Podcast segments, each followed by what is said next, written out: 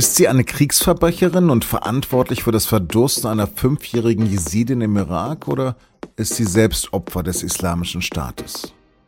Das Oberlandesgericht München hat diese Frage am Montag mit einem Urteil gegen Jennifer W. beantwortet. Und darüber habe ich mit dem Juristen und Redakteur der SZ Innenpolitik Ron Steinke gesprochen. Sie hören auf den Punkt, den Nachrichtenpodcast der Süddeutschen Zeitung.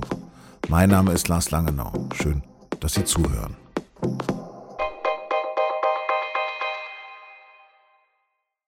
Es ist weltweit das erste Urteil wegen der Verbrechen des sogenannten Islamischen Staates gegen die religiöse Minderheit der Jesiden. Für die grausame Tat gab es zehn Jahre Haft. Zehn Jahre klingen nicht viel für das elendige Verdursten eines kleinen Mädchens. Das Kind und ihre Mutter wurden von Jennifer W. und von deren Ehemann als Haussklavin im irakischen Fallujah gehalten.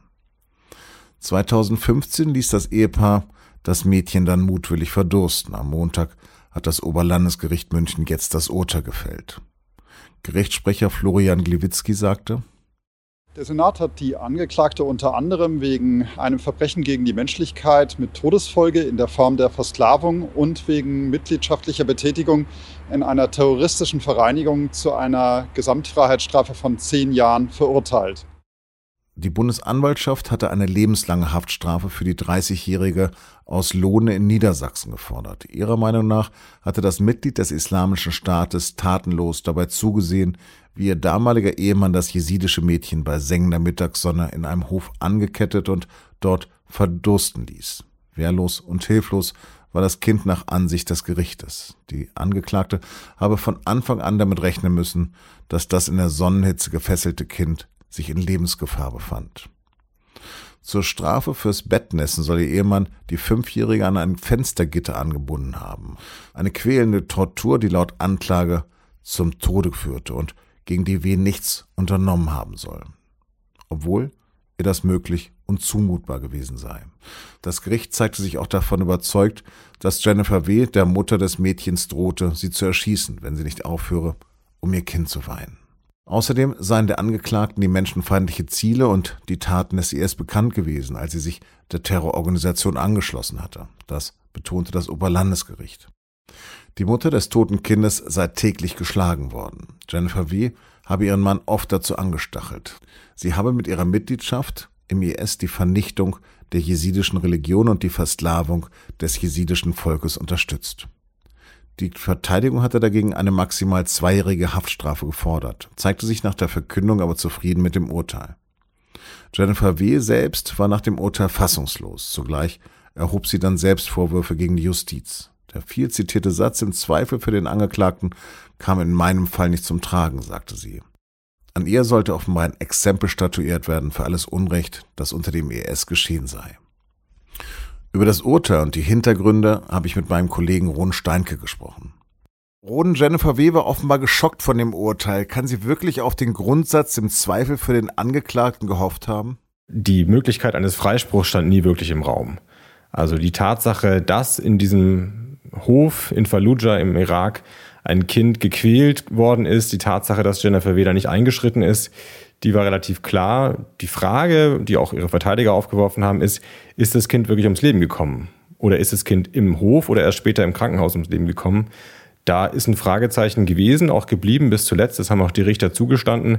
Aber auch all das, was unstreitig ist, genügt schon für eine harte Strafe. Ja. Was war denn die Beweisgrundlage?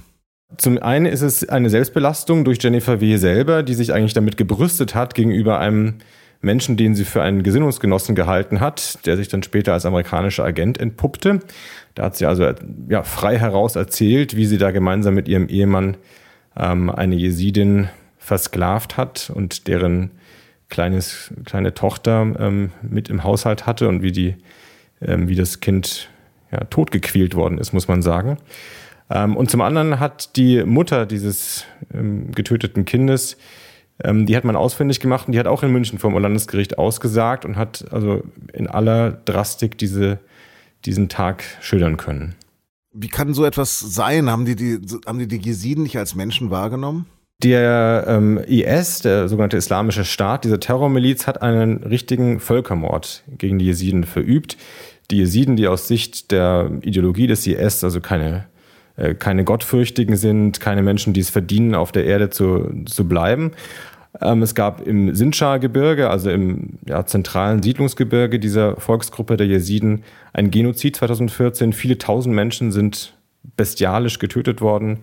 Und eigentlich die historische Relevanz dieses Prozesses in München ist, dass zum ersten Mal überhaupt ein Fall aus dem Kontext dieses Genozids vor Gericht gekommen ist. Also dieser Völkermord liegt jetzt sieben Jahre zurück und es ist noch nichts daran gesühnt. Ähm, bis jetzt zum ersten Mal eben Jennifer W.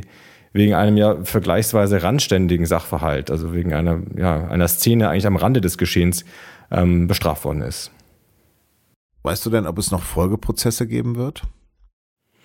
Also der Ehemann von ähm, Jennifer W., Ex-Ehemann muss man sagen, also der IS-Kämpfer, mit dem sie in Fallujah im Irak zusammen war, der steht noch in Frankfurt vor Gericht. Wenn das jetzt so weiter fortgeführt wird von der deutschen Justiz, dann wird auch der verurteilt werden.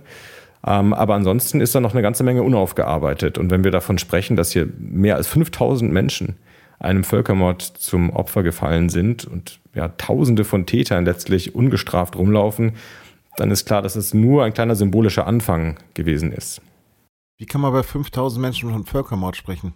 Äh, Völkermord bestimmt sich nach einer Absicht. Die Absicht, eine Bevölkerungsgruppe ganz oder in Teilen auszulöschen. Ähm, das ist schon in dem Moment verwirklicht, indem man eine kleine Zahl von Menschen getötet hat mit diesem Plan im Hinterkopf. Und 5000 Menschen ist nun auch gar keine kleine Zahl, ist eine sehr, sehr große Zahl und ein wirklicher Einschnitt auch für die Geschichte dieses ohnehin ähm, ja, ziemlich mit einer tragischen Geschichte gestraften Volkes. Was weißt du denn über die Frau? Wie ist Jennifer W. denn überhaupt zum IS gelangt und wie ist sie wieder raus?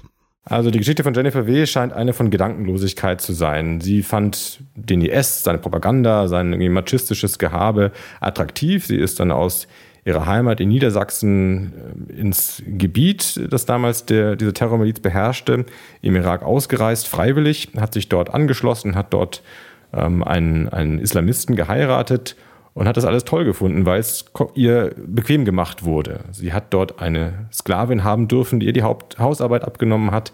Sie hat dort, äh, ist dort versorgt worden und sie hat dort Macht bekommen. Also nach dem, was sie selber ausgesagt hat, durfte sie mit der Waffe einer, ähm, ja, so eine Art Patrouille, so eine Art Miliz von, von, von Frauen angehören und andere Frauen äh, maßregeln, wenn sie sich nicht an die Sittlichkeitsgesetze äh, gehalten haben. Weißt du, ob sie Mutter ist? Sie hat auch selber ein Kind, ähm, aber auch das bräuchte es gar nicht, um festzustellen, dass diese Tat völlig unfassbar ist und unvorstellbar ist ein, ein fünfjähriges, wehrloses Mädchen äh, schreien zu lassen und einfach krepieren zu lassen, ob man selber Mutter ist oder nicht, das macht die Sache auch nicht noch schlimmer. Die ist schon so äh, menschlich unfassbar. Ähm, und das ist der Vorwurf, sie hat sich nicht gerührt, sie hat sich nicht geregt. Sie hat diese Schreie gehört, sie hat mitbekommen, wie ein Kind einen qualvollen Tod stirbt und ist einfach gleichgültig geblieben. Ja, wenn du das jetzt beurteilen solltest, ist sie denn selbst also eine Kriegsverbrecherin, wie du es sagst, oder ist sie selbst auch Opfer des islamischen Staates? Nein, das ist eine Täterin. Das ist eine Täterin, auch wenn sie nur Beihilfe geleistet hat zu der Gewalttat ihres Ehemanns, auch wenn sie vielleicht nicht an vorderster Front stand. Aber solche Leute, die mitgelaufen sind, die mitgemacht haben, die auch nicht Nein gesagt haben oder nicht eingeschritten sind, solche Leute, mit denen stand und fiel auch der islamische Staat. Und solche Leute haben einen großen Anteil an den bestialischen Verbrechen. Das soll man nicht kleinreden. Was bedeutet dieses Urteil denn für andere Frauen, die sich dem IS angeschlossen haben? Es ist die Warnung, dass man sich nicht darauf rausreden kann, man hätte ja nur für einen IS-Kämpfer gekocht, man hätte nur irgendwie den Herd warm gehalten, sondern mitzumachen, mitzuprofitieren auch von Ausbeutung von Sklavinnen, das ähm, bedeutet, dass man Schuld auf sich lädt. Und ähm, wenn das dieser Prozess jetzt Leuten vor Augen führt, dann wäre das, wär das schon ein, eine, eine, gute Lektion.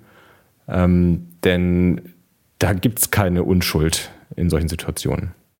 Rona, vielen, vielen Dank für deine Einschätzung. Gerne. Und jetzt noch Nachrichten. Im Sudan hat das Militär die Macht übernommen, die Übergangsregierung aufgelöst und einen landesweiten Ausnahmezustand verhängt. Ministerpräsident Hamdok und weitere zivile Regierungsmitglieder wurden am Montag festgenommen. Er sei an einen unbekannten Ort gebracht worden, nachdem er sich zunächst geweigert hatte, eine Erklärung zur Unterstützung der Putschisten zu unterzeichnen. In der Hauptstadt Khartoum zogen Gegner des Militärs auf die Straßen. Es gab Berichte über Schüsse und Verletzte. Die Vereinten Nationen, die Europäische Union und die USA haben sich besorgt geäußert. Am Samstag hat der türkische Präsident Erdogan zehn Diplomaten zu unerwünschten Personen erklärt, darunter auch den deutschen Botschafter Jürgen Schulz. Betroffen sind auch die Gesandten der USA, Frankreichs, von Kanada, Neuseeland, den Niederlanden und vier skandinavischen Ländern. Die Diplomaten hatten zuvor die Freilassung des seit 2017 inhaftierten Menschenrechtlers Osman Kavala gefordert. Am Montag hat Regierungssprecher Steffen Seibert von Sorge und Unverständnis auf deutscher Seite gesprochen. Bislang habe man von der türkischen Seite allerdings noch keine offizielle Nachricht dazu erhalten. Die Reaktion aus Berlin werde man davon abhängig machen, welche Schritte die türkische Seite jetzt gehen werde. Facebook hat ja inzwischen mehr Mitglieder als Christen in der Kirche sind. Dokumente einer Facebook-Whistleblowerin liefern inzwischen einen seltenen Einblick in das globale Imperium von Mark Zuckerberg. Meine Kollegen vom Investigativteam haben sich die Facebook-Files mal genauer angeschaut. Bei sz.de und in der SZ vom Dienstag können Sie jetzt noch mehr Details aus den Facebook-Files erfahren.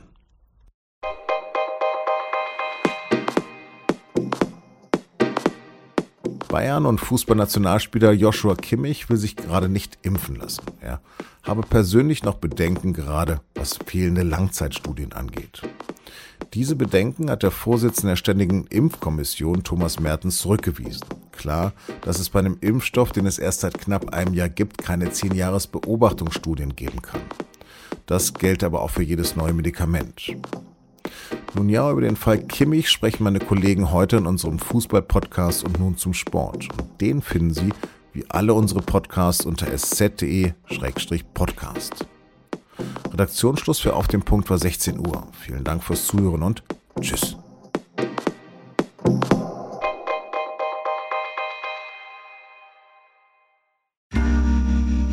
Werbung Hi, ich bin Patrick Bauer, Reporter beim Magazin der Süddeutschen Zeitung. Und gemeinsam mit meiner Kollegin Eva Hoffmann habe ich an einer unglaublichen Geschichte recherchiert.